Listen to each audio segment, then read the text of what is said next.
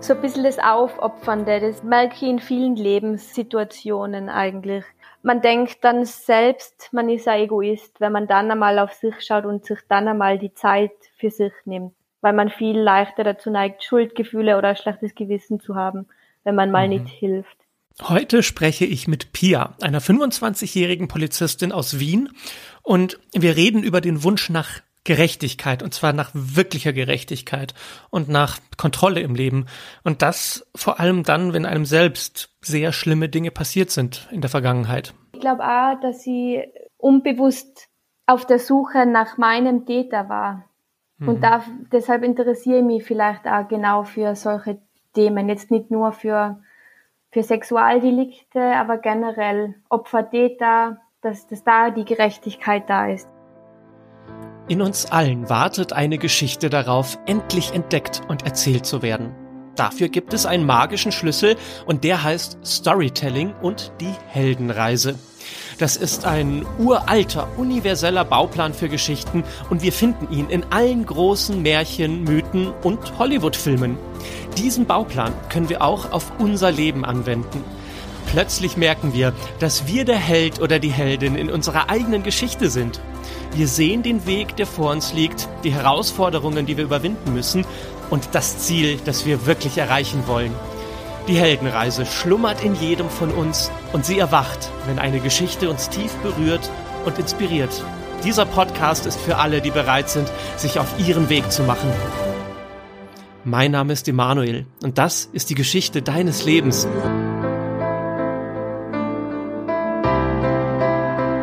Mein Gast heute ist die Pia. Hallo Pia, schön dich zu hören. Hallo Emanuel. Schön, dass du da bist. Du sag mal, wie alt bist du, wo lebst du und was machst du gerade so? Also ich bin 25 Jahre alt. Ich wohne derzeit in Wien und bin ehemalige Polizistin, bin jetzt aber im Verwaltungsdienst. Oh, wie, wie kam der Wunsch, Polizistin zu werden? Ich war immer schon als Kinderbeobachterin, ich war immer schon gerecht, ich habe Geschwister und da habe ich den Sinn für Gerechtigkeit schon ziemlich früh gelernt. Okay. Glaubst also ich bin ja die jüngste von, von meinen Geschwistern. Glaubst du, dass, äh, dass Gerechtigkeit, so, so ein Sinn für Gerechtigkeit, den hat man als Kind? Ist das was Genetisches oder kommt sowas von den Eltern? Hm, vielleicht kommt man mit ein paar Eigenschaften wirklich auf die Welt, aber wahrscheinlich lernt man sich auch viel an. Also eignet man sich viel an. Mhm. Ich würde sagen 50-50. Oder man bekommt es gar nicht von den Eltern, aber man, man bekommt es wegen den Eltern. Das kann mhm. auch sein. Hast du eine Definition von Gerechtigkeit? Oder ist das eher eine Gefühlssache?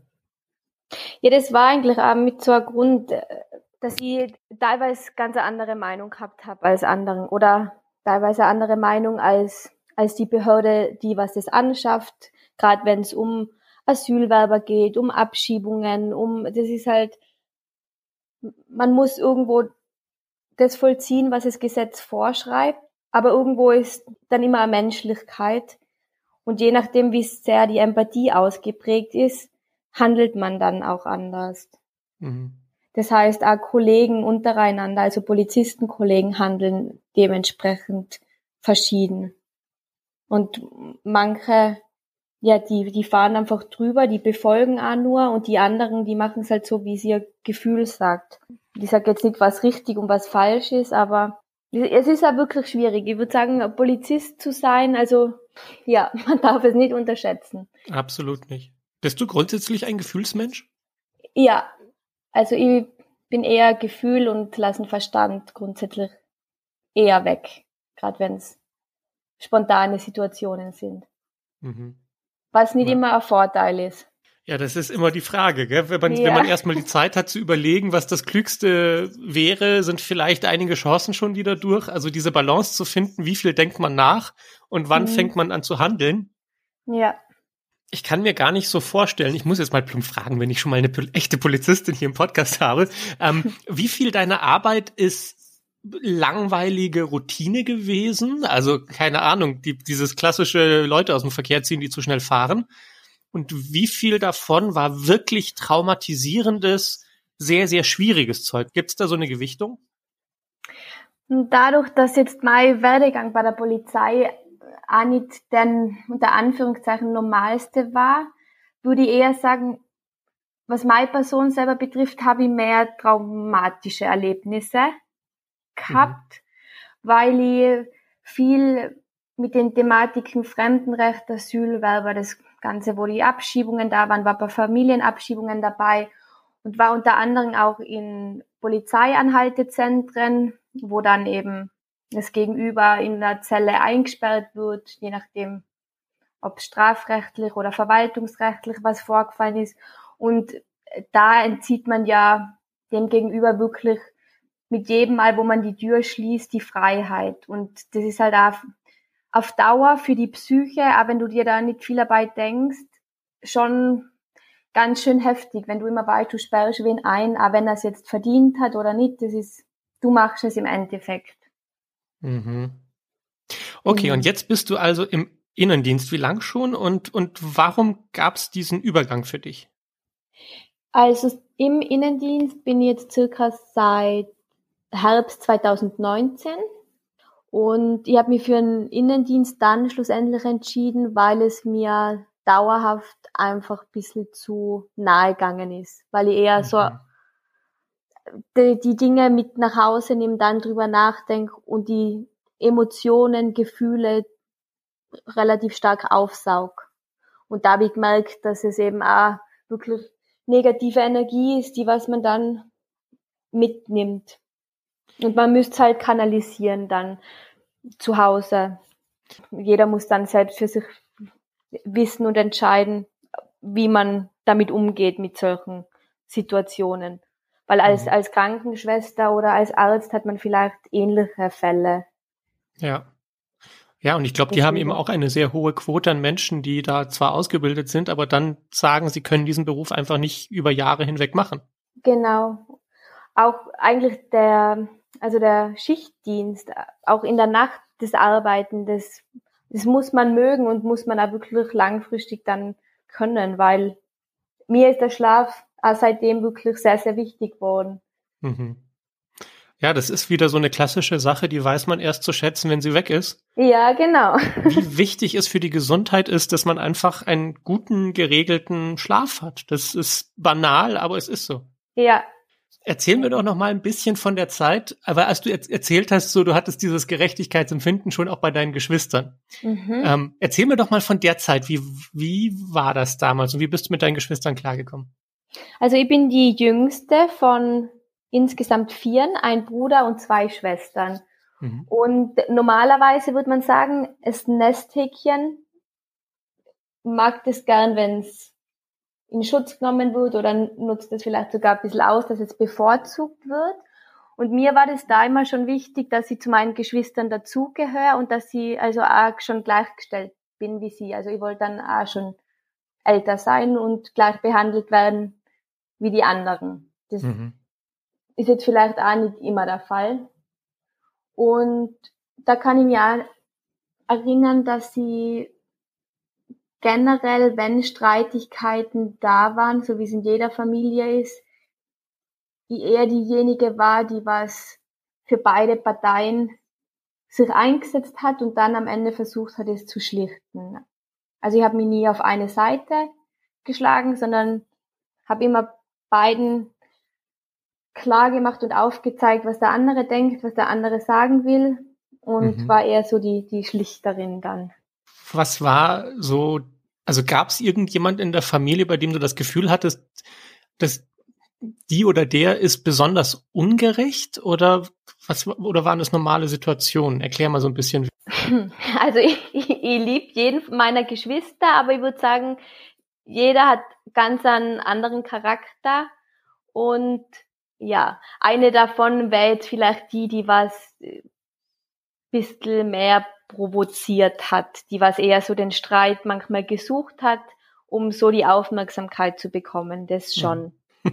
Aber sag mal, äh, wie sehr hinterfragst du dich denn dann selbst? Weil wenn man, wenn man bei anderen immer sich hineinversetzt, so und wie, wie sieht der das und wie sieht da das und dieser Schlichter, dann hat man das ja wahrscheinlich auch besonders für sich und dann denkt man sich auch ständig, hm, wie mache ich das denn oder so. Bist du ein großer Kritiker für dich selbst?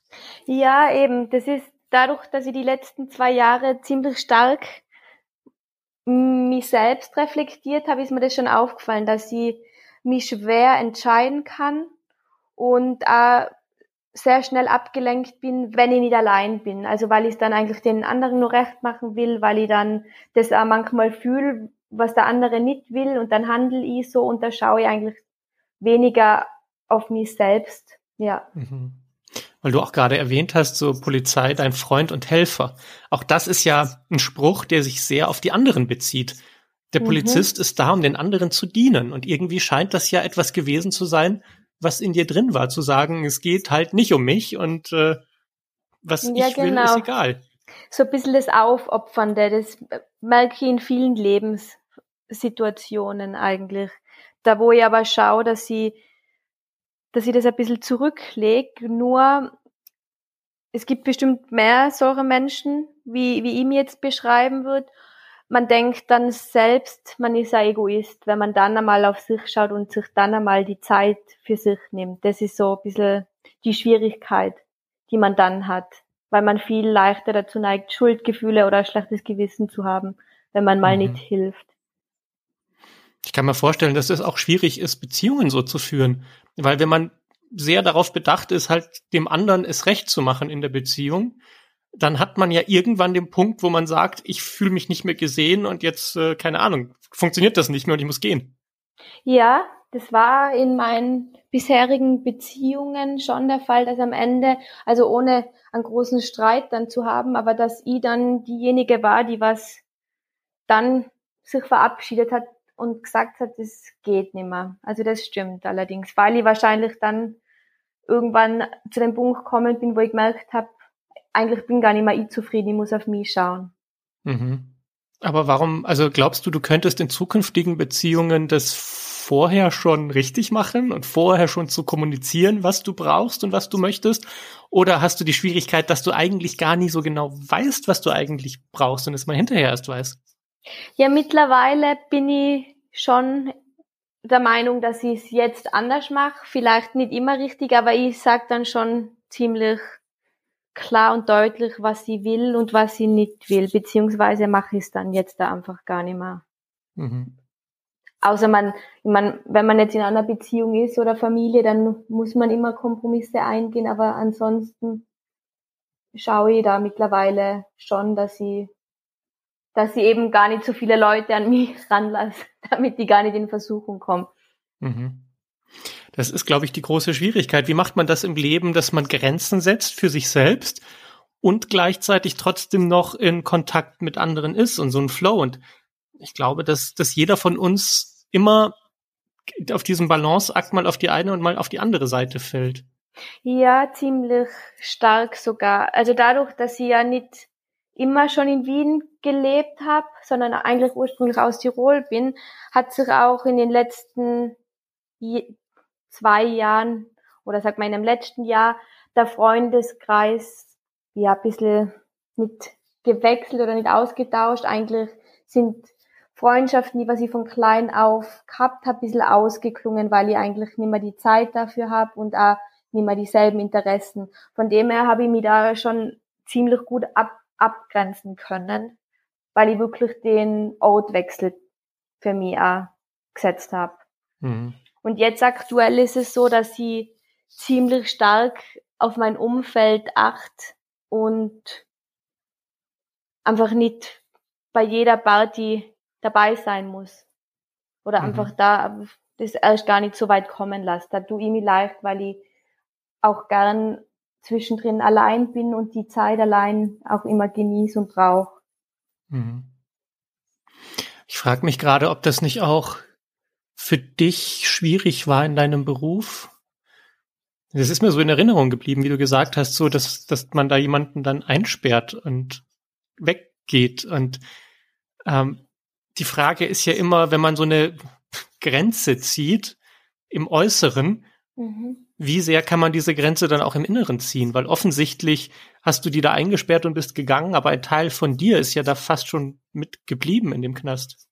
Mhm. Ja, es war wirklich so, dass ich teilweise noch vor der Tür gestanden bin und dann wirklich durch den Spion durchgeschaut habe, weil ich, weil ich mir gedacht habe, ich muss dann wenigstens nur die Kontrolle haben und schauen, was macht derjenige jetzt da drin, damit, damit ich dann beruhigt sein kann. Wenn da mhm. jetzt zum Beispiel das Gegenüber sich einfach ins Bett gelegt hat und geschlafen hat, habe ich ein besseres Gefühl gehabt, als wenn er irgendwie versucht hat, irgendeinen Gegenstand zu nehmen und dann wirklich auch noch gegen die Tür zu hauen oder irgendwie aggressiv sein wollte.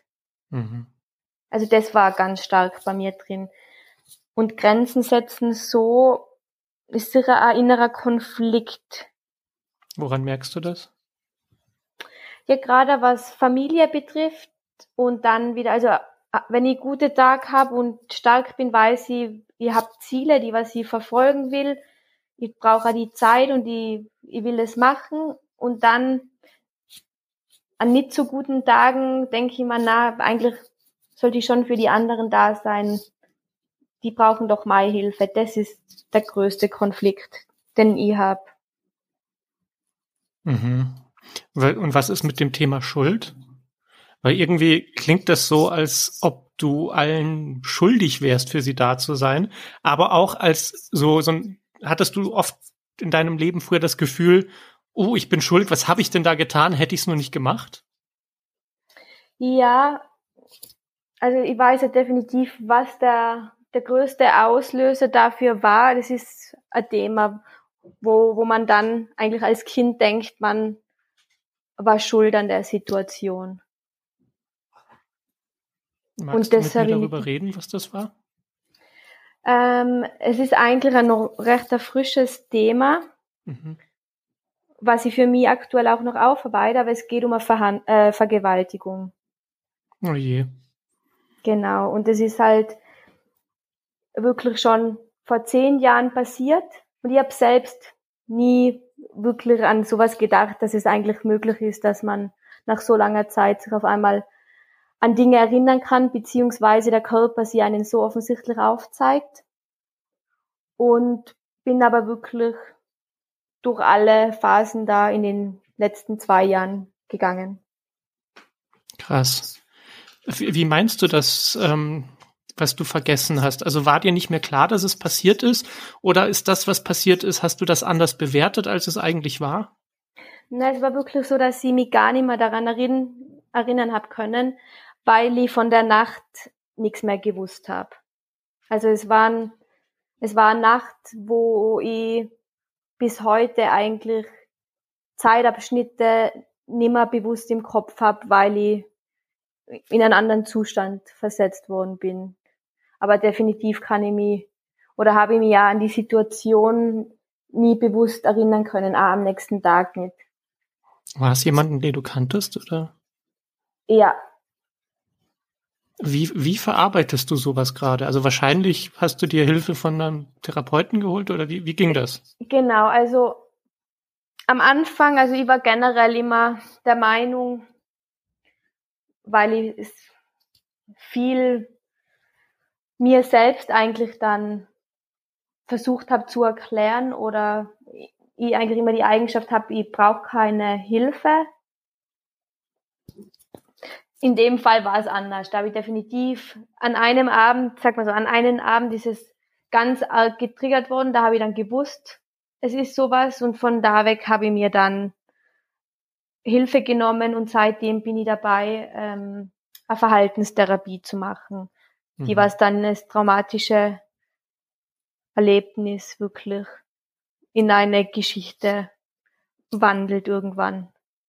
Also ja. ich bin mittendrin eigentlich aber schon am Ende. Und wie weiß man so etwas? Darf ich dich das fragen? Was ist, weil ich kann mir vorstellen, dass vielleicht uns einige zuhören, die auch schlimme Dinge erlebt haben und noch nicht an dem Punkt sind, das zu begreifen. Und vielleicht kannst du so ein paar Gefühle nennen, die einem helfen, da auf die Sprünge zu kommen. Na, wenn ich mein ganzes Leben so ein bisschen betrachte, was ich im Nachhinein gemacht habe, habe ich viele Erkenntnisse gewonnen, da wo ich nie gewusst habe, warum das eigentlich so war. Also mir ist in meiner Jugend zum Beispiel die Periode mal ganz lang ausgeblieben. Für ein Jahr, da habe ich sie zweimal gehabt. Und da habe ich auch immer gewusst, also ich bin jetzt nicht eine, die was sofort zum Arzt rennt oder sich Sorgen macht. Ich habe irgendwie immer gewusst, ja, ja, das wird schon wieder. Ich habe dann äh, Bulimie entwickelt, das was aber auch nicht regelmäßig war, sondern in bestimmten Phasen. Da habe ich auch gewusst, ich kann es selbst wieder lassen, aber es ist halt im Nachhinein habe ich erkannt, dass es mit Selbsthass zu tun hat. Und mhm. wenn man sowas macht, weiß man das aber in dem Moment nicht, dass es eigentlich wirklich eine Sache ist, da wo man selbst gar nichts dafür kann. Also es ist dann meistens ein Thema mit Selbstliebe, die was nicht mehr da ist, oder dass man eigentlich die Kontrolle bewahren will, indem dass man sich wirklich selbst das Essen wieder oder das Essen wieder abbricht. Das ist so, ich habe die Kontrolle an dem, wo man festhält. Und auf verschiedene Lebensphasen, wenn man sie dann im Nachhinein sieht, kann man sie sich erklären, warum man in Beziehungen wie reagiert hat. Mhm. Weil man mhm. trägt dann wirklich lange, lange Zeit dasselbe Verhaltensmuster, bis es irgendwann zu, zu großen Konflikten kommt oder zu einem inneren Konflikt, wo man selber sich auf einmal die Frage stellt, warum bin ich eigentlich so, warum handle ich so. Ja. Was waren das für Verhaltensmuster?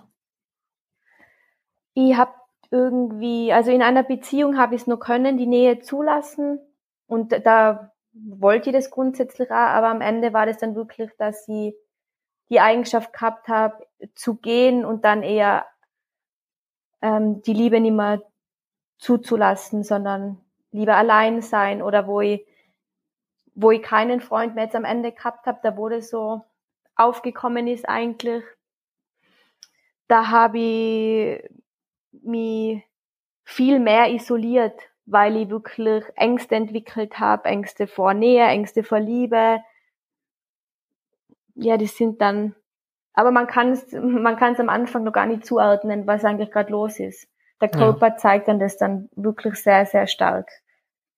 Hat das dann dann auch damit dazu tun, warum du nach Wien gezogen bist? Nein, das war wirklich erst danach. Also okay. es war wie so eine Schicksalsfügung, wo ich mal mich gelöst habe. Ich habe schon Bevor ich nach Wien gegangen bin, habe ich mich an die Nacht erinnern können und ich habe sie aber nicht gewertet. Ich habe nie gewusst gehabt, ob, ob, die, ob ich sie jetzt mit was Positivem oder Negativem verbinden soll. Sie war einfach an der Oberfläche. Und dann war ich schon in Wien und dann ist Corona gekommen, wo ich persönlich sage, Dankeschön, dass die Zeit da war. Und da hat man dann viel Zeit mit sich selbst verbracht. Und da ist es Step by Step der Reihe nach ziemlich explodiert bei mir selbst. Mhm. Ich glaube, das hatten ganz viele in dieser Zeit, dass sie sich nicht mehr ablenken konnten. Genau. Und wenn, wenn das Innere ganz laut schreit, dann muss man schon sehr laute Dinge machen, um das nicht mehr zu hören. Mhm. Und wenn es diese Dinge nicht gibt um einen herum, dann kann man es auch nicht mehr überhören, was in einem selbst schreibt, äh, schreit. Genau. Und dann kann man da wirklich nicht mehr ausweichen, dann muss man sich damit auseinandersetzen. Mhm. Was dann eben wieder gut ist, wenn, wenn man es geschafft hat oder wenn man es schon einmal erkannt hat. Ja, und das ist wahrscheinlich auch ein Prozess, bei dem es schwer ist zu sagen, so jetzt ist alles wieder okay, jetzt bin ich, keine Ahnung, gesund, geheilt, was auch immer man da für ein Wort nehmen mag. Genau. Sondern es wird eher die Frage sein, wie man das, was passiert ist, halt einfach integriert in sein Leben und wieder in so eine innere Ruhe kommen kann. Genau, und das Schwierigste ist eigentlich wirklich dem, dem inneren Kind zu sagen, dass man jetzt in Sicherheit ist und dass sowas nie mehr passiert, weil man in alltäglichen Situationen plötzlich wirklich mh, mm, ja in einen, in einen Stresszustand kommt. Und das, mhm. das Allerschwierigste ist eben dann zu erkennen, was es ist. Ich habe am Anfang gar nicht erkannt, dass es dann Angst ist, die was ich da habe. Mhm. Glaubst du denn, dass diese Entscheidung, anderen zu helfen in deinem Beruf, irgendwas damit zu tun gehabt hat, weil du wusstest, dass Hilfe dringend nötig ist, aber du noch nicht so weit warst, das zu erkennen, dass du die Hilfe brauchst? Ja, genau. Ich glaube auch, dass sie irgendwie immer unbewusst auf der Suche nach meinem Täter war. Und mhm. da, deshalb interessiere ich mich vielleicht auch genau für solche Themen. Jetzt nicht nur für, für Sexualdelikte, aber generell Opfer, Täter, dass, dass da die Gerechtigkeit da ist. Das, das ist eine positive Sache, die was ich daraus mitnehmen kann eigentlich, weil, weil ich mich selbst dann gut da hineinversetzen kann. Mhm. Wir haben angefangen, über dieses Thema zu sprechen, als ich äh, das Thema Schuld angesprochen habe. Mhm. Hat, hast du denn das Gefühl, dass du da an irgendwas schuld warst oder warum kam das in dem Moment auf? Jetzt im Nachhinein gesehen natürlich nicht, aber ich denke, dass es im Unterbewusstsein immer einem klar machen wollte, dass du die Schuldige bist, weil du warst in einem Zustand, du hättest ja, du hättest ja auf die selber aufpassen können. Das ist das, glaube ich, das ist das Schwierige. Nur als Kind kann man das nur viel weniger dann. Also kann man nur viel weniger was dafür. Aber es ist auch, ein, ich glaube, ein psychologisches Phänomen, dass das Kind dann wirklich sich schuldig fühlt, weil ja, man sagt, ich, ich meine, ich kann mich da jetzt wirklich nicht genau erinnern, aber man sagt grundsätzlich auch, dass wirklich auch Kleinkinder bei Vergewaltigungen erregt werden und deshalb entwickeln die dann so ein starkes Schuldgefühl. Ob das jetzt bei mir auch der Fall war, das wüsste ich nicht. Mhm. Gut, aber genau dieses Gefühl, so ich war schuld, ich hätte etwas machen können, wenn ich doch nur die Kontrolle übernommen hätte, führt ja dann dazu, dass man später im Leben dieses Problem mit dem Thema Kontrolle bekommt. Genau. Also auch die Bulimie, die du ja angesprochen hast, dieses, diese Kontrolle, er, er, er entsteht ja aus dem Wunsch, hätte ich es doch damals gemacht, naja, dann kann ich es doch wenigstens jetzt machen. Aber so kann das Leben ja auch nicht funktionieren. Genau, und da ist jetzt eigentlich wieder ein Schritt in die richtige Richtung, wenn man vertraute Menschen um sich hat, die Kontrolle wirklich auch mal abzugeben. Ja. Da ist halt wirklich wichtig das Vertrauen dass das da ist, was natürlich auch ein Thema geworden ist bei mir. Hm. Diese Hingabe an das Leben und trotzdem nicht die Kontrolle verlieren und kein Chaos zu haben, ja, sondern genau. einfach da das, das Innere und das Äußere irgendwie in eine Balance zu bringen. Genau. Hat der Täter eine Strafe bekommen oder wie ist das, wie, wie, wie fühlst du dieser Situation gegenüber? Sinnst du darauf, dass dann noch etwas juristisch passiert oder geht es dir nur darum, dass du selbst aufarbeitest? Äh, das ist ganz ein kompliziertes Thema, weil die Person in, in meinem näheren Umfeld, also jetzt nicht mehr in meinem Umfeld, aber in mein bis vor ein Jahr näheres Umfeld noch ist und die die Thematik, die was da sehr, sehr schwierig ist, ist, dass man mir auch nicht wirklich glaubt. Mhm. Und mh, mm, von dem ganzen Rechtlichen mal weg, klar, eigentlich ist es das Schlimmste, was man einem Menschen antun kann. Eine Strafe wäre da angemessen, nur bringt es mir in meiner Heilung nichts. Mhm. In meiner Heilung ist das Wichtigste, dass ich verzeihe und dass sie, dass ich selbst entscheiden kann, dass ich dann Menschen nicht mehr in, in meiner Umgebung haben will. Und das ist jetzt so aktuell, wie ich es entschieden habe. Ja. Weil beweisen ist halt schwierig bei solchen Fällen. Das ist, das ist fast nicht möglich. Ich und weiß nicht, so wie das ist. Zeit, Würdest du die Person denn damit konfrontieren wollen oder hast du es überhaupt gemacht? War, hat man irgendwann darüber gesprochen oder also weiß ja, die Person, die, die dass Person, sie gemeint ist, wenn du von ihr sprichst? Ja, die Person weiß es. Ich selbst habe mit der Person seitdem nie mehr geredet, aber sie war eben in meinem näheren Umfeld und ich wüsste eigentlich auch gar nicht, was die Person drauf gesagt hat. Nur solche Menschen, die sowas machen, die haben selbst ein, ein psychisches Problem und oft verschiedene Persönlichkeiten und manchmal verdrängt man das vielleicht auch so stark und es ist wirklich schwierig. Und ich kann nur sagen, für mich selber, mir ist es gar nicht mehr wichtig, irgendwas zu beweisen oder ich will ja gar nicht mehr, dass jemand anderer mir glaubt. Ich kann einfach meine Entscheidungen jetzt treffen. Und das ist das Wichtigste, dass, dass ich den, den Menschen eigentlich nie mehr sehe und dass, ja, dass ich mit dem einfach nichts mehr zu tun habe. Mhm. Und das ist langfristig auch möglich oder ist das irgendwie kompliziert, familiär verstrickt? Ja, es ist schon, es ist möglich, aber kompliziert und familiär verstrickt. Okay. Boah, krasse Geschichte, echt. Und ich, ich finde das so unglaublich, wie du damit umgehst und dass du überhaupt an einem Punkt bist, dass du überhaupt darüber sprechen kannst. Weil ich glaube, dass, dass das viel sagt über den Weg, den du gegangen bist, dass du überhaupt das alles so in Worte fassen kannst. Ja, weil ich eben wirklich sehr, sehr viel Zeit damit verbracht habe. Und ich für mich selber sagen muss, ich bin nicht diejenige auch, ehemalige beste Freundinnen von mir kennen die ganze Geschichte nicht.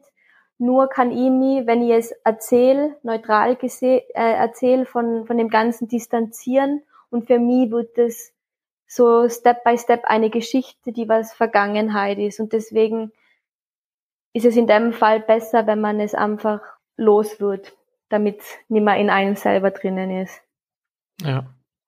Und auch da, so wie du über die Karriere gesprochen hast, denke ich, kannst du auch über dieses Thema das, das auch sehen, dass keine endgültigen Entscheidungen gefällt werden müssen. Also wenn jetzt der Moment ist für dich, an dem du heilen musst, dann ist das das, was passiert. Und wie auch immer du dann irgendwann irgendetwas konfrontieren oder aufarbeiten willst oder irgendjemandem davon erzählen willst oder nicht, das kannst du dann entscheiden, wenn es soweit ist. Das musst du nicht jetzt und das ist auch nicht äh, nötig oder da gibt's glaube ich auch kein richtig oder falsch.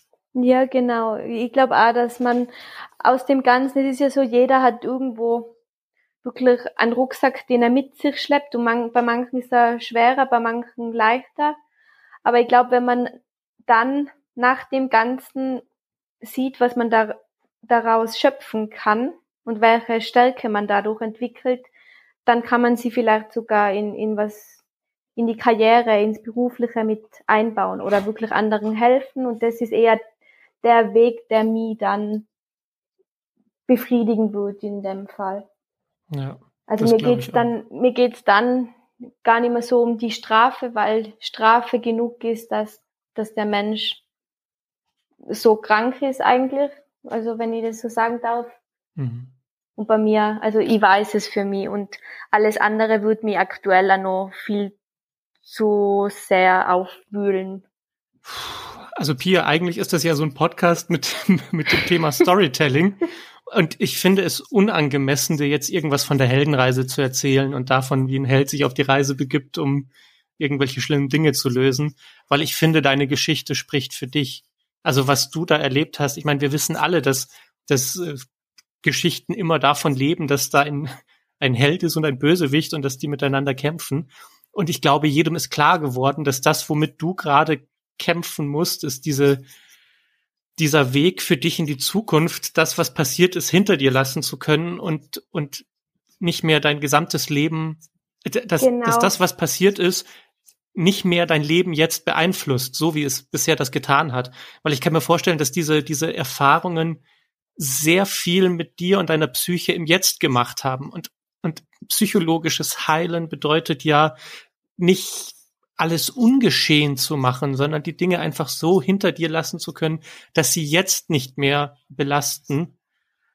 Und das ist tatsächlich sehr heldenhaft, was du da machst und auf der Reise bist du gerade. Und das finde ich so wichtig und so bewundernswert. Und ich hoffe, dass du vielleicht auch Menschen die jetzt so weit sind, das zu hören und, und wissen oder denen klar wird und dämmert, dass bei ihnen auch mal was war, dass sie sich damit auseinandersetzen und nicht davor weglaufen. Ja, also das ist wirklich eine, Sache, die was ich jedem, also wirklich jeden empfehlt, dass er in sich reinhört mal, weil das ganze Gehirn, die ganzen Erinnerungen, die gespeichert sind, mit Emotionen gespeichert sind. Und wenn das negative Erinnerungen sind, dann beeinflussen die einen so stark, dass, dass man halt wirklich auch in der Gegenwart permanent mit der negativen Emotion kämpft. Und da ist die Schwierigkeit, wirklich wieder ein positives Mindset zu bekommen und wirklich ja. Zukunftspläne zu haben und nicht in der Vergangenheit kopfen. Ja, es ist, in der Heldenreise ist es ja dieser, dieser Moment, in dem der Held, weil er ein Problem hat, über eine bestimmte Schwelle gehen muss, um äh, sich dem Abenteuer zu stellen. Und für dich war eben diese Schwelle, dieser Moment, wo dir eben klar wurde, was da passiert ist in dieser einen Nacht mit diesem Täter und du eben nicht mehr die Augen zumachen konntest, sondern du musstest dann deine Reise gehen und wahrscheinlich, so wie ich das höre, bist du auch noch mittendrin in der Reise, aber, aber du weißt, warum du es tust und dass es sich lohnt. Du bist, du bist nicht dieser Held, der ähm, unfreiwillig von Zombies gejagt wird, sondern du stellst dich dem Drachen in dieser Therapie ganz bewusst und du weißt, dass du das willst und auch, dass du das schaffst. Und das finde ich sehr bewundernswert. Ja, das ist wirklich, ich würde auch sagen, ich bin noch dabei und es wird manchmal äh, oder wird vielleicht sogar nur länger dauern, aber wichtig ist, dass ich selbst weiß, warum ich es mache und dass sie wirklich verdrängte Gefühle, die was vielleicht nicht nur mit der Nacht zu tun haben, aber dass sie mal Wut und Trauer wirklich rauslassen. Und da sollte man dann wirklich in den Schmerz mal reingehen, damit man, damit man es einfach mal spürt und dann kann erst die Heilung wirklich stattfinden. Dann kann da wieder die Freude kommen, weil man das Ganze mal rauslassen hat, das was dann der Körper eh schon dann jahrelang aufgezeigt hat. Mhm. Und wenn die Emotionen lange, lange, lange verdrängt werden, dann entstehen vielleicht sogar irgendwelche chronischen Krankheiten oder andere Krankheiten. Da habe ich die Einstellung mittlerweile bekommen, dass es auch deshalb wichtig ist, immer in sich reinzuschauen und wirklich nachzufragen, ist alles gut oder gibt es da irgendwas, was ich für mich lösen kann. Ja. Und da hilft es einfach, dass wir offen mit solchen, über solche Themen sprechen. Also das Thema mentale Gesundheit ist ja, wird immer, immer wichtiger, auch gerade nach diesem Jahr der oder Jahren der Pandemie. Ja. Äh, wir, wir müssen einfach lernen, dass es richtig und wichtig ist, diese Gespräche zu führen und keine Angst davor zu haben, dass man als schwach oder im schlimmsten Fall sogar verrückt dasteht, sondern dass das eine der größten Teile unseres Lebens ist und dass dass wir das Glück haben, nicht in irgendwelchen Kriegsgebieten zu leben, aber das heißt nicht, dass, dass es uns allen dann unbedingt automatisch gut gehen muss, sondern dass es sehr, sehr schwierige, schlimme Dinge gibt, die in der Psyche stattfinden und die dürfen nicht verdrängt werden. Und deshalb danke ich dir so sehr, dass du ja den Mut aufbringen konntest, mit mir hier darüber zu sprechen.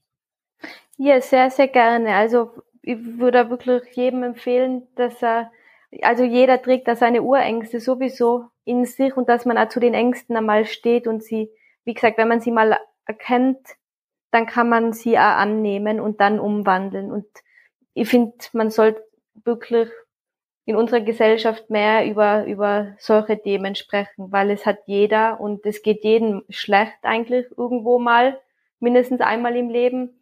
Mhm. Und wenn man da mal seine Schwäche irgendwie preisgibt und öffnet, dann glaube ich, dass viele, viele Menschen auf einmal seine eigene Schwäche auch sehen und dann auch drüber sprechen wollen. Ja. Ja.